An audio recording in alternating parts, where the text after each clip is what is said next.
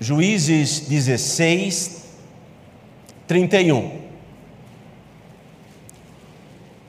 Então seus irmãos desceram e toda a casa do seu pai, esses são os irmãos de Sansão. Então os irmãos de Sansão desceram e toda a casa de seu pai e tomaram-no e subiram com ele e sepultaram-no entre Zorá e Estaol no sepulcro de Manoá seu pai. Ele julgou a Israel 20 anos. Agora Hebreus 11 32. E que mais direi? E que mais posso eu dizer? Faltar-me-ia o tempo. Olha só, não somos só nós que estamos sem tempo, até ele está sem tempo aqui. Faltar-me-ia o tempo contando de Gideão e de Baraque e de Sansão. O que, que Sansão está fazendo nessa lista? O que, que o velho Sansão está fazendo aqui? E de Sansão, e de Jefté, e de Davi, Sansão na mesma lista de Davi e Samuel, e de Samuel e dos profetas. Oremos, Deus amado. Chegamos até aqui, ó Deus, através da fé, e prosseguimos daqui em diante pela fé também. Eu peço então que o Senhor nos abra os olhos da fé, que nós possamos olhar além desse dia 5 de setembro, desse lugar, esse lugar, ó Deus, que se torna santo porque o Senhor faz coisas santas aqui com o teu povo que é santo. O teu Santo Espírito tem tido livre acesso aos corações aqui. Nós temos visto vidas transformadas, perdidos, convertidos nesse local, ó Deus. Esse é um local onde nós trememos e tememos. Eu peço a Deus que o Senhor, mais uma vez, que o Senhor se encontre conosco nesse lugar. Nós precisamos disso, a Deus. Mais do que nunca nós precisamos disso. Em nome de Jesus Cristo. Amém. A Bíblia nos fala, aqui no último versículo do capítulo 16 que os irmãos de Sansão, eles foram até o local onde Sansão, o corpo de Sansão estava soterrado. Soterrado. É interessante que Sansão está na lista dos heróis da fé. Eu gostaria de trazer algumas reflexões essa noite rapidamente. Por que que Sansão foi incluído? Possivelmente você e eu nós não incluiríamos Sansão nessa lista. Eu, pelo menos, posso falar por mim que eu, bom, talvez após essa mensagem e após o estudo, talvez eu pensaria duas vezes e colocaria Sansão na lista. Mas Sansão está nessa lista por alguns motivos que estão talvez um tanto quanto escondidos na narrativa nesses breves capítulos em Juízes que contam a história desse homem.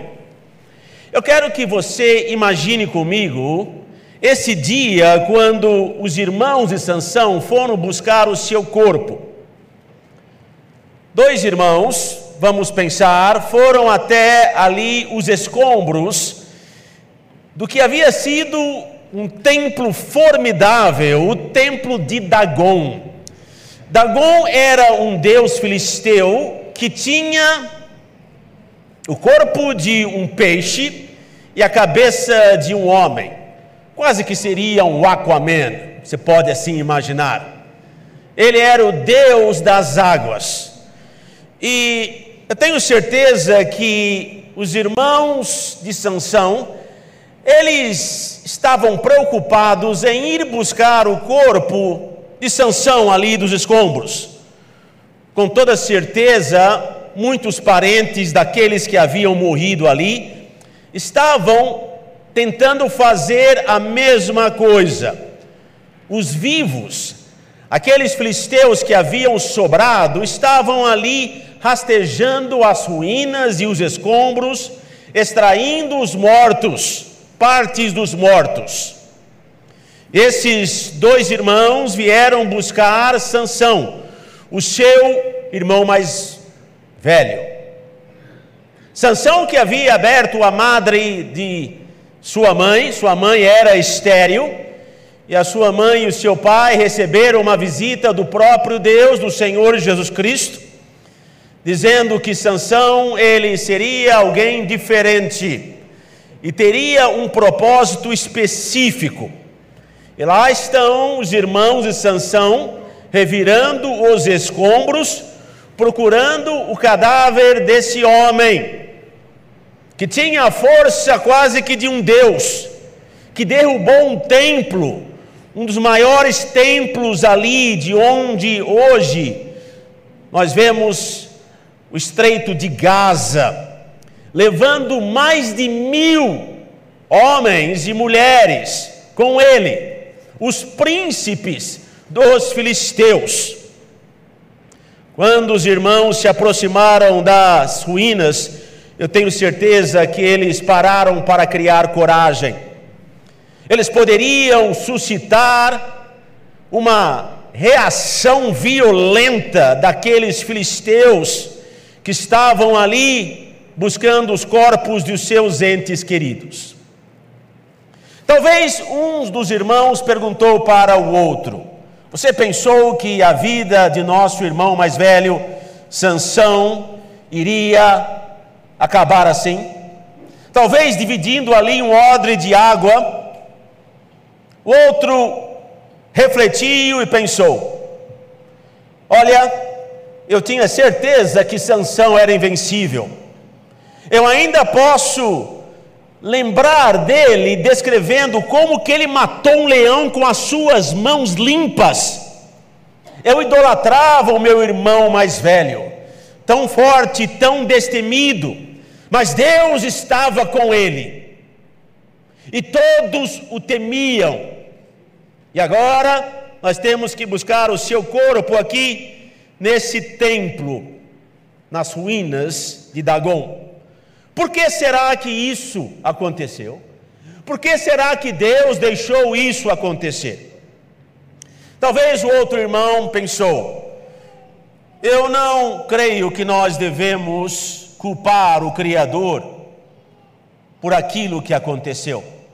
Nós precisamos ser cuidadosos em colocar a culpa em Deus. Não foi Deus que foi infiel, foi o nosso irmão que foi infiel a Deus. Mas talvez o irmão mais cético, né? O Tomé ali, ele pensou: mas como poderia isso acontecer com o nosso irmão? O próprio Deus veio anunciar o seu nascimento e ele morre cego, em vergonha, nesse templo pagão. Que fim? E talvez o irmão mais sábio disse: talvez é possível que seja muito cedo para chamarmos isso de fim. Deus usará o exemplo de nosso irmão mais do que nós pensamos. Talvez daqui dois, três, quatro mil anos, o povo de Deus esteja sentado e refletindo sobre a vida do nosso irmão sobre aquilo que ela representou, sobre aquilo que Deus fez. Talvez a vida do nosso irmão ela sirva como exemplo, ela sirva como uma lição. E talvez ele tenha lembrado ali, Êxodo 34, 6, que Deus ele demora para se irar, mas é muito perigoso confundir a paciência de Deus com a licença para pecar. E nosso irmão, com toda certeza, cruzou essa linha. Novamente, o irmão mais cético pensou: eu fico aqui matutando, por que, que Deus continuou a abençoar Sansão enquanto ele era infiel? Por que será? E o irmão mais sábio, novamente, instruindo o irmão menos sábio, mais imaturo, disse: Nosso irmão, ele devia ter fé em Deus. Deus não agiria de outra forma. Nosso irmão, nós sabemos, ele orou para o Criador, para Jeová, antes de, de destruir esse templo.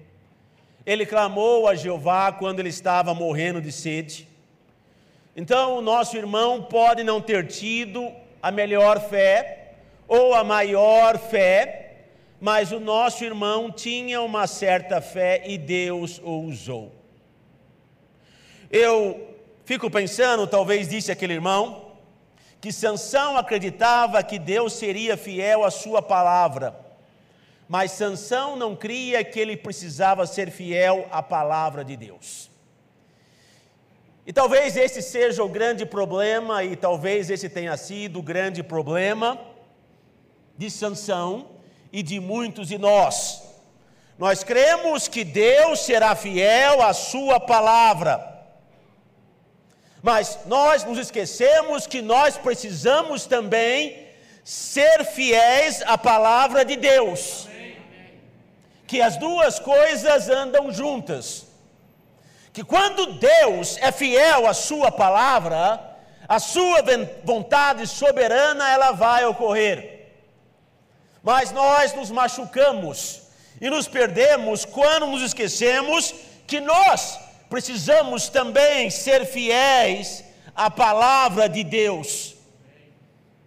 Sansão já estava cego, mesmo antes dos filisteus vazarem os seus olhos e tornarem Sansão motivo de zombaria. Deus usou Sansão apesar de Sansão. Deus usou Sansão de uma maneira como ele jamais usou nenhuma outra pessoa. Mesmo quando Sansão estava errando, Deus tinha uma vontade a ser feita no seu povo.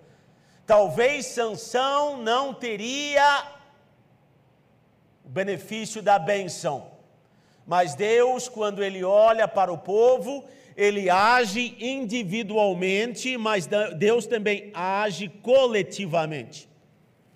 Deus foi incrivelmente paciente com Sansão. Deu muitas chances para Sansão, e Sansão ignorou essas chances.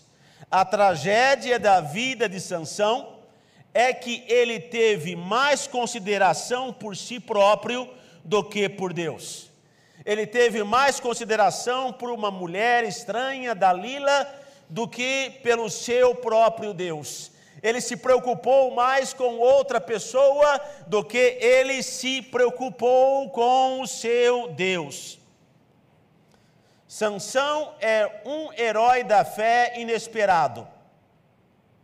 Ele exerceu fé ao mesmo tempo que ele foi infiel. Como que é possível isso?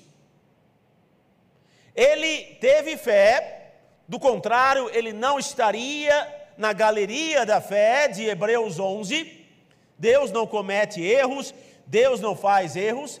Ele teve fé em Deus, mas ele no seu caminhar, ele foi infiel para com Deus.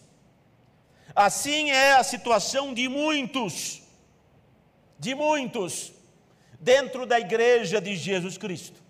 Eles têm fé em Deus, eles já viram que Deus cumpre a sua palavra, mas eles são infiéis em cumprir a palavra de Deus em obedecer a palavra de Deus.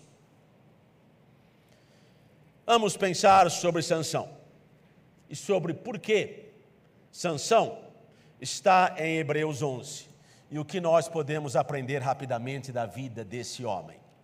Hoje é o dia 5 de setembro. Há 24 anos atrás, morria Madre Teresa de Calcutá. Madre Teresa de Calcutá, ela morreu em 5 de setembro de 1997. Mas um fato inusitado aconteceu naquela mesma semana. A princesa Diana, ela morreu no dia 31 de agosto de 1997. Elas morreram com cinco dias de diferença. O mundo chorou copiosamente pela princesa Diana. O mundo não se lembrou muito de Madre Teresa. E muito foi discutido sobre o porquê disso.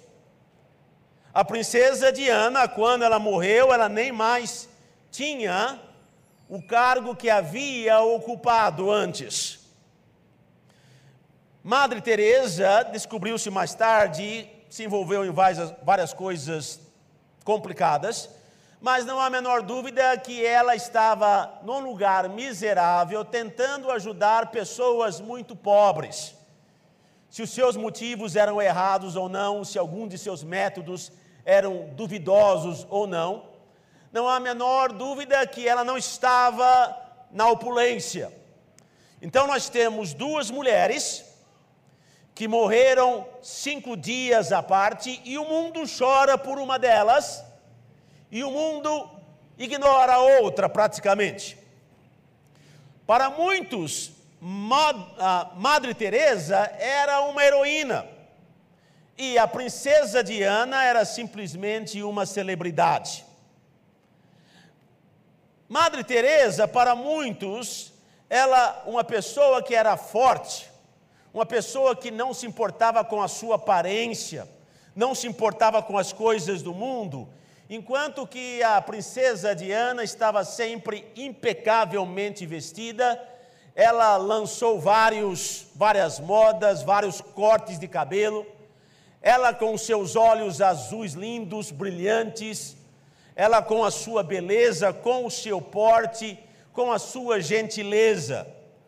Dois tipos de pessoas e o mundo honrou uma, chorou por uma. Eu posso me lembrar ainda de, das milhares de flores que foram deixadas ali no palácio, onde ela havia residido há muitos anos. Por que isso? Porque eu estou falando sobre isso em conexão com Sansão. Porque a verdade é que o mundo ele tem heróis estranhos que o mundo ele atribui valores estranhos. Desde Adão e Eva, o mundo ele age de uma maneira muito maluca. O mundo é esquisito. Eu vejo cristãos que quando começam a deixar a igreja e ir para o mundo, eles começam a ficar esquisitos também. Eles começam a agir de maneira maluca, de maneira muitas vezes que não faz o menor sentido. Eu já disse aqui que o Evangelho, ele dá para você não apenas o equilíbrio espiritual, mas o, que, o equilíbrio espiritual, ele é a chave para todos os equilíbrios na sua vida. Ele é a chave, ele é o ponto de coesão que mantém tudo em equilíbrio. Emocionalmente falando, você vai ser desequilibrado se você não estiver emocionalmente equilibrado, ou melhor, ah, espiritualmente equilibrado. Então nós vemos aqui, no caso da morte dessas duas mulheres, nós vemos que o mundo ele espera algumas coisas de seus heróis. O mundo ele espera valores diferentes daqueles que nós queremos ver em nossos heróis. E nós apregoamos isso. E nós queremos que os nossos heróis e que os nossos modelos e que a nossa referência seja alguém que mostre fidelidade a Deus. Aí a Bíblia vem, nos passa uma rasteira e nos dá a sanção. E Sansão é uma grande incógnita. Sansão é um grande ponto de interrogação. Por quê? Porque Sansão é considerado um herói da fé. Por que Sansão é considerado uma referência? Porque Sansão está ali em Hebreus, eternizado nas palavras e nas páginas das Escrituras. A verdade é que todos os heróis, quando você olha bem de perto, eles estão muito longe de serem heróis. Basta você olhar mais de perto e você vai encontrar as fissuras. Mas aí você vai dizer para mim, tudo bem, mas Sansão, eu não preciso chegar perto de Sansão para ver os problemas de Sansão. Eu vejo os problemas de Sansão de muito longe. E eu não entendo o porquê. Por que o fim dele foi tão trágico? Por que ele caiu de maneira tão estrondosa, tão, tão, tão marcante? Como, como, como? Nós temos aqui, no capítulo de número 15, um episódio de Sansão. Sansão, ele está no meio de uma briga. Sansão era muito forte. Nós vemos que, no capítulo 15, nós vemos uma situação muito estranha em Israel, que é, começa a nos fazer entender por que Sansão foi tão importante. Nós temos em primeiro lugar aqui no capítulo 15, enquanto entendemos quem era Sansão, nós temos que entender esse primeiro ponto, o perigo da assimilação. Olha só que coisa estranha que nós temos no capítulo 15. Nós vemos que no capítulo 15, 3 mil judeus foram atrás de Sansão para escoltar Sansão, para lutar ao lado de Sansão, para estarem ali apoiando Sansão. Não. 3 mil homens foram atrás de Sansão para prender Sansão. É o que diz o capítulo 15. Os judeus foram atrás de Sansão para prender Sansão, para entregar o Sansão aos seus inimigos, aos filisteus. E nós vemos o perigo da assimilação. Por quê? Porque os filisteus, eles eram muito espertos. Enquanto que os moabitas, os cananeus, os jebuseus, os heteus, eles eram cruéis. Eles capturavam e eles torturavam e eles matavam. Os filisteus não trabalhavam dessa maneira. Os filisteus, eles entravam de forma muito sutil e eles usavam a estratégia de assimilação. Eles deixavam as suas mulheres e as suas meninas se envolverem com os rapazes e os meninos dos judeus. Eles trabalhavam com assimilação. E os judeus começaram a se sentir confortáveis com o inimigo.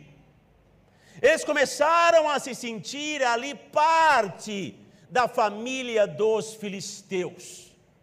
E é por isso que nós encontramos aqui esses homens de Judá no capítulo 15, e eles amarram a Sansão para entregar aos filisteus, para entregarem para os inimigos de Deus, do povo de Deus.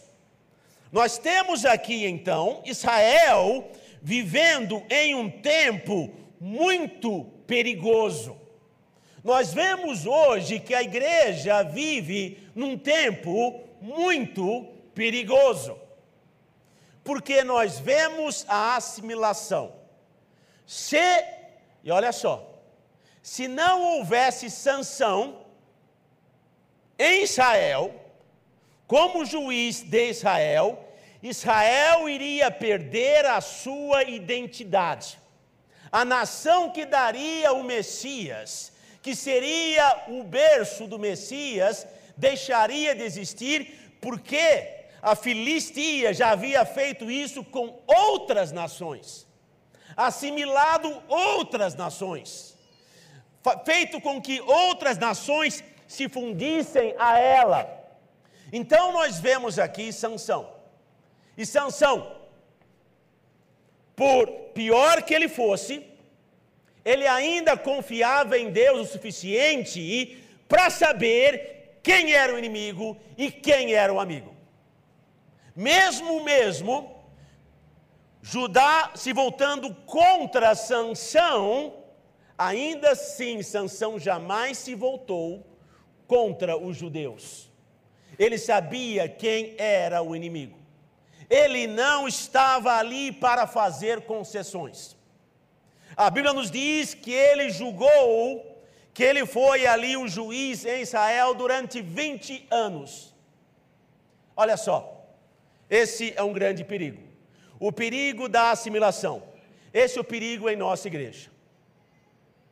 Eu tenho aqui nessa igreja pais, eles não são perfeitos, homens, eles não são perfeitos, mas eles são os únicos nos seus lares que ainda amam um pouco a Deus e são fiéis a Deus. Eles são a única luz em seus lares. Nós temos também mães aqui. Nós temos mães. Talvez elas não sejam perfeitas, talvez elas errem, talvez elas não sejam um exemplo, mas ainda assim, como Sansão, enquanto o seu lar está indo para o vinagre, está fazendo as coisas da carne. Elas são a única luz dentro daquele lar. Jovem, você hoje, para ser um herói da fé nesse tempo, você não precisa ser um Dialmude. Porque nós vivemos em tempos tão escuros de tanta assimilação, de tanta penetração do mundo em nossa música, em nossos cultos, em nossa maneira de pensar, naquilo que nós vemos na televisão, que basta alguém, basta alguém querer se chegar um pouquinho a Deus, que já vai se tornar uma grande luz nessa geração escura, vendida, comprometida com Satanás e com o pecado. Depois que eu fui atraído para juízes, eu comecei a ter um pouco mais de respeito por Sansão. Sansão era o único. Você não vê aqui durante esse tempo, durante esses 20 anos, você não vê ninguém do lado de Sansão dizendo: os filisteus são os nossos inimigos. Eles sacrificam crianças, eles adoram outro Deus, o Deus das águas. Nós adoramos o Deus Criador dos céus e da terra, o Deus Todo-Poderoso, o Deus que salva, o Deus que é misericordioso. Ninguém fez isso. Então, quando você olhar para a vida de Sansão e ver ali o seu nome em Hebreus, você entenda que apesar de então ter sido perfeito, ele ainda era a única luz em Israel. Deus levanta Sansão. Sim, não era perfeito. Ele era um homem muitas vezes movido pelas suas paixões emoções. Ele era imaturo ele se envolveu com várias mulheres. Com toda certeza ele tinha erros graves. Ele tinha que ter seguido o voto do Nazireu, que basicamente envolvia três coisas: você não podia beber nada da, da, do suco de uva, nada que vinha de uma parreira da vinha, nem uvas passas se podia chegar perto. Você não podia cortar o cabelo e você não podia tocar em um corpo morto. Sansão, ele quebrou duas dessas regras. Eu já ouvi mensagens é, que dizem que ele bebia também, mas eu li o texto várias vezes e nenhuma, nenhum versículo nos diz que Sansão havia bebido. Ele participou de algumas festas, mas não diz que ele bebeu vinho. Mas ele era alguém imperfeito. Ele era alguém imaturo. Mas ele era alguém que pelo menos sabia quem eram os seus inimigos e quem eram os seus amigos. Ele sabia quem era o povo de Deus. A minha pergunta para você, igreja, é: você sabe a diferença? Você sabe a diferença? Você sabe quem você tem como amigo? Quem é seu inimigo? A Bíblia nos diz que a amizade do mundo é o que? Inimizade contra Deus, exatamente. Eu vejo, eu vejo com grande, com grande surpresa, que muitas vezes crentes se dão melhor com pessoas lá fora do mundo do que com crentes aqui dentro da igreja. E o pior de tudo é que eles não fazem a menor, menor esforço para mudar isso. Eles se acostumaram já. Os seus melhores amigos as pessoas com quem eles se abrem são as pessoas do mundo, são os filisteus, são as pessoas que não têm o temor de Deus. Não estou dizendo que você precise se isolar. Você tem que amar o mundo, você tem que ser luz para o mundo com toda certeza. Mas existe algo de extremamente errado quando você se sente confortável com eles lá fora e extremamente desconfortável com pessoas aqui. Acabou o culto e eu tenho que imediatamente ir embora. Sabe onde há maior perigo hoje para crentes? Não é no Afeganistão, que se você abrir uma Bíblia você pode ser morto. Se você tiver uma Bíblia, você pode ser preso. Não é na China, não são nos países árabes, Sabe onde está o maior perigo para os crentes? No Brasil, em São Paulo. Nós estamos em grande perigo. Nós estamos num enorme perigo. Lá fora, as pessoas que estão nesses países sabem quem é o inimigo e quem é o amigo. O perigo, o perigo imenso da assimilação.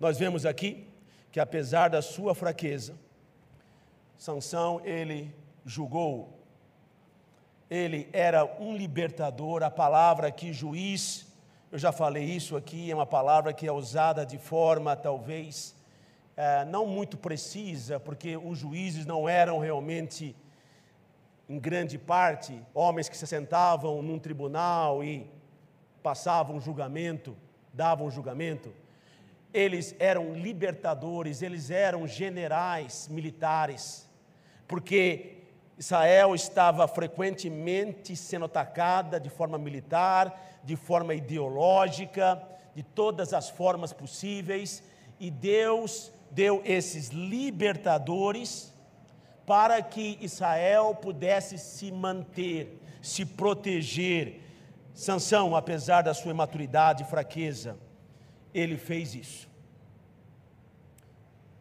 Segundo lugar, nós vemos o poder da escravidão. Esse é o pior tipo da escravidão. Sansão era imaturo, mas Sansão era esperto.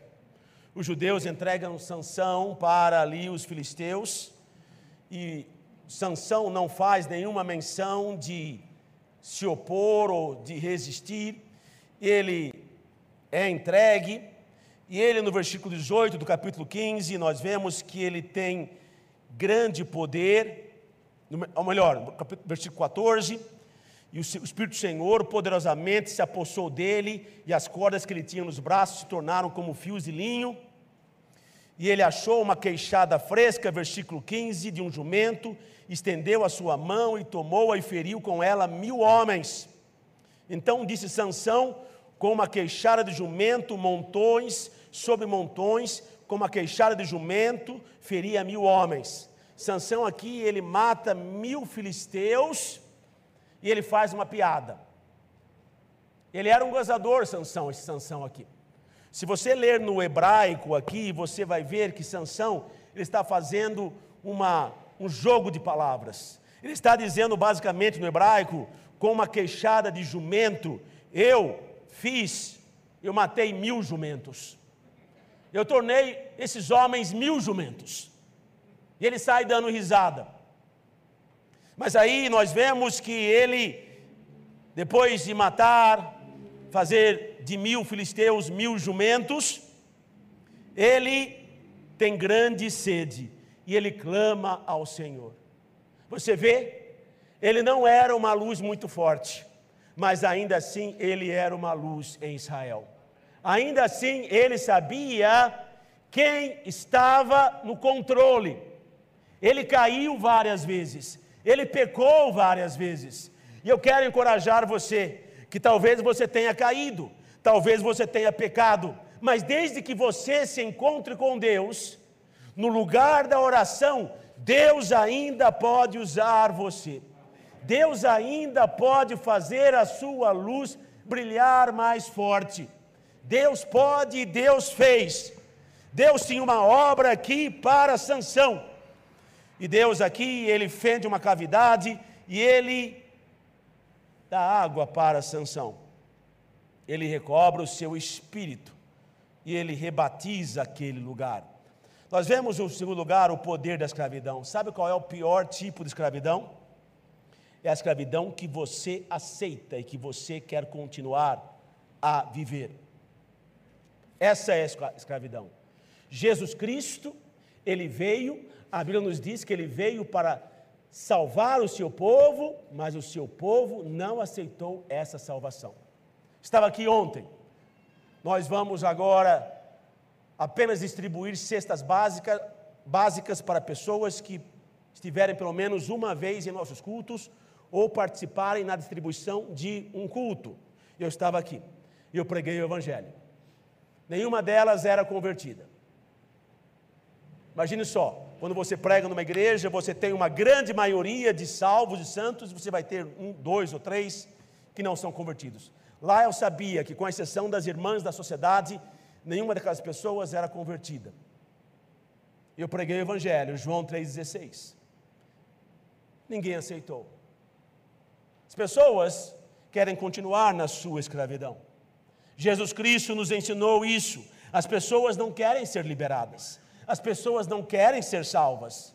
Não seria a ocasião aqui, já que Sansão era um homem forte, já que Sansão podia combater os filisteus, não era aqui o momento do povo de Israel dizer: vamos lutar e vamos nos libertar desses filisteus, desses homens, mas não, eles estavam acostumados com a escravidão. Eles estavam acostumados com o pecado.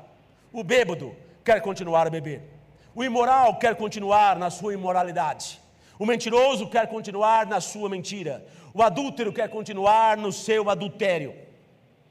Quantas oportunidades pessoas de rua têm para ir para o abrigo, mas elas preferem ficar na rua.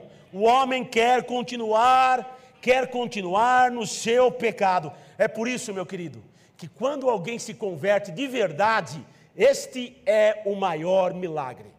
Você passa aqui e você vê essas igrejas que dizem fazer milagres, barulhentas, repletas de heresias e abominações, mas os milagres, os maiores milagres, são feitos quando um coração de pedra se torna em coração de carne. Quando Deus salva alguém indo para o inferno, porque o homem não quer, o homem quer continuar no seu pecado.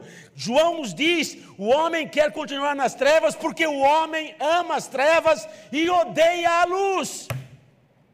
Essa igreja aqui, e o tamanho dessa igreja é um milagre.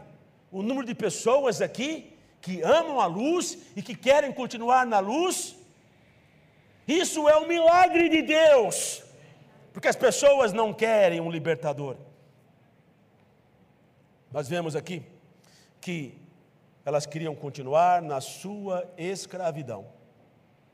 Sabe o que é interessante? Vou precisar cortar a mensagem agora. Sabe o que é interessante? Quando nós lemos na palavra de Deus sobre liberadores e libertadores, salvadores, nós sempre vemos que esses homens fizeram isso destruindo os seus inimigos. Pense comigo. Pense sobre Moisés. Para que o povo saísse ali do Egito, eles tiveram que através da intervenção de Deus, passaram pelo Mar Vermelho, e aqueles homens, aqueles egípcios queriam recapturar e matar aqueles que não quisessem voltar. E eles morreram. Então, a salvação, a salvação de Israel deixou um rastro de sangue. Aí Israel entra na terra e nós temos Josué, grande Josué, um dos meus personagens favoritos, Josué. Amo Josué. Irmão Nixon pregou sobre Josué hoje de manhã. Se você não tiver oportunidade, escute essa mensagem, vai abençoar o seu coração. Mas Josué, ele era quem? Ele era um líder militar. Israel tinha que possuir a terra, a terra era de Israel, e para que Josué liberasse, salvasse o seu povo daqueles homens que estavam ali, ele tinha que guerrear. As paredes de Jericó caíram, milhares morreram. E nós vemos em toda a palavra de Deus, nós vemos esse rastro de sangue, nós vemos aqui Gideão, nós vemos esses juízes, e nós vemos guerras e após guerras, nós vemos Davi, que foi proibido de construir o templo, porque ele era um homem de guerra, um homem com sangue em suas mãos, e nós vemos vez após vez após vez, todos esses salvadores, esses liberadores, que tinham que destruir os seus inimigos para libertar. Aí você tem o Senhor Jesus Cristo. E que o Senhor Jesus Cristo faz? para libertar, ele não destrói os seus inimigos, ele torna os seus inimigos em amigos, ele salva os seus inimigos, ele torna os seus inimigos em filhos, em filhos de Deus. Ele é o Salvador final, Ele é o desejado das nações. Enquanto todos esses liberadores, porque pela força do homem, você apenas consegue salvar, liberar um povo através através do sangue dos seus inimigos. Mas pela força de Deus, o povo é liberado pelo sangue do Salvador, do próprio Deus. Em último lugar, nós vemos aqui a progressão do pecado. Nós vemos o final de Sansão. Sansão, ele foi se aproximando do pecado aos poucos. Ele primeiro falou para Dalila já no capítulo 16. Dalila ficou perguntou para ele como que a sua força e Sansão aqui, ele é um homem esperto, mas eu quero crer que Sansão, pessoalmente falando, que Sansão sabia exatamente o que estava acontecendo porque você tem que ser um retardado mental para dizer algo para a pessoa com quem você está, a moça, de como ser subjugado, e isso acontecer três vezes, e foi o que aconteceu. E Sansão, ele era um gozador, eu falei para você, ele era um gozador, ele estava ali, tanto é que Dalila disse isso para ele: Você está brincando comigo, você está tirando da minha cara. Como que você faz isso? Você diz que me ama, você diz que me quer, mas você está brincando comigo, você não me leva a sério. E ela ficou falando, falando, falando. Mas mulheres não fazem isso, né? Mulheres não fazem isso com homens, fazem? Fica falando por dias e dias e dias. Nunca, jamais. Né, irmanete? Jamais. E mulheres que são mais capacitadas na arte verbal, de convencimento, ficou ali e Sansão disse: Bom, se você me prender com sete fios, usados ali para tricotar, aí você pode me subjugar. Aí vieram os filisteus, ele destruiu os, os fios, a história acabou. Depois, cordas novas. Cordas novas, agora estou falando a verdade, Dalila. Ela prendeu ele com cordas novas e novamente ele se safou, se libertou. E aí nós vemos Sansão falando: se você amarrar o meu cabelo na teara, o cabelo não havia sido cortado nunca, então tinha um longo cabelo. Se você, acabar, se você amarrar o meu cabelo no tear ali, naquele, naquela máquina que fazia tecidos e panos e tudo mais, você vê como que é progressivo. um fio, ele parece um cabelo. Não era um fio de cabelo, mas sete fios. Depois, cordas, parece ser um cabelo mais volumoso. Depois ele fala sobre o cabelo em si. E depois ele diz: Se você cortar o meu cabelo, eu serei subjugado. E Dalila fez isso, rapou a sua cabeça. Ele acordou e ele percebe, logicamente, que está calvo, mas ele pensa que a sua força não vem de um cabelo longo. E ele estava certo, ele estava certo sobre isso, porque a sua força não vinha realmente do cabelo longo, mas vinha da aliança que ele tinha com Deus. E quando ele quebrou essa aliança, quando ele confiou mais numa mulher, do que ele confiou em Deus. Tanto é que no versículo 19 e 20, a Bíblia nos diz que ele não sabia que o Senhor já havia se retirado dele. O que, que nós aprendemos aqui? Nós aprendemos que Deus usa pessoas imperfeitas, que Deus trabalha através de pessoas imperfeitas. Se você esperar para ser perfeito, você jamais será usado na seara do Senhor. Você entre na seara do Senhor e deixe Deus cuidar das suas imperfeições. Você entregue para Deus as suas imperfeições. Mas o que eu estou dizendo para você é o seguinte: os dias são maus, os dias são escuros, e mesmo que a sua luz não brilhe nesse momento, tudo que ela poderia brilhar, pelo menos brilhe o que você pode brilhar na força de Deus. Deus usa pessoas imperfeitas. Deus usa pessoas quebradas. Deus usa pessoas que o mundo rejeitou. Deus usa para que a sua glória possa ser clara a todos, para que todos entendam que é Ele agindo.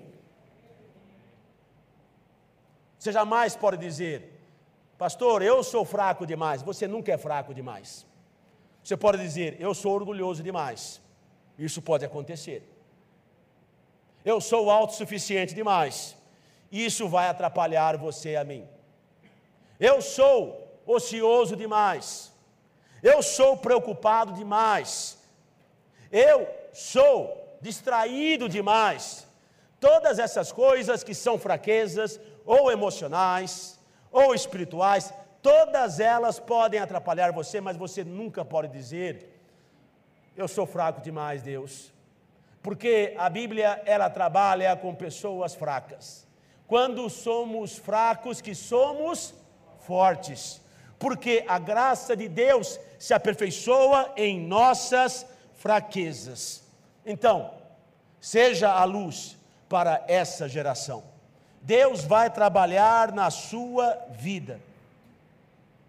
Nós vemos que o último púlpito de Sansão foi a sua própria sepultura. O seu melhor trabalho foi após a sua morte. Quanto mais Sansão se viu fraco, mais Sansão se fez forte. Deus pode usar você em vida e se você não quiser ser usado em vida, Deus com toda certeza poderá usar você através da morte. Não deixe que isso aconteça.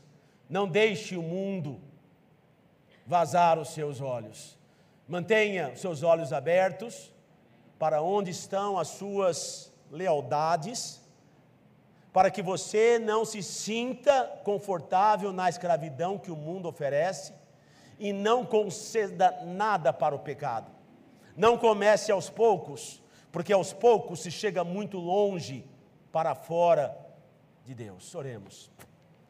Pai amado,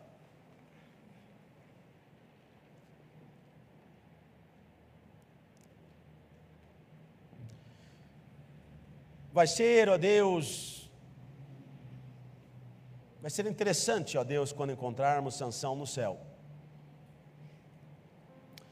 Mas eu sei que naquele momento todos nós, revestidos da santidade, da glória do Filho, teremos uma visão diferente das coisas que temos aqui na terra. Mas eu sei, ó Deus, que o céu não é lugar para os merecedores. Eu sei, ó Deus, que a nossa visão de quem merece ser usado, merece ser salvo, é muito diferente da sua visão, ó Deus. Ajude nosso coração a estar alinhado com o seu coração. Use, ó Deus, essa igreja, porque os dias são maus. Nos mostre, ó Deus, onde estamos sendo leais com o mundo, amigos do mundo. Nos mostre, ó Deus, a escravidão em partes da nossa vida. Nos mostre quando estamos confortáveis com a escravidão de um pecado, de um hábito, ó Deus. Ajude-nos, ó Pai, a quebrar o ciclo da dependência da carne nos dê vitória. Em nome de Jesus, amém.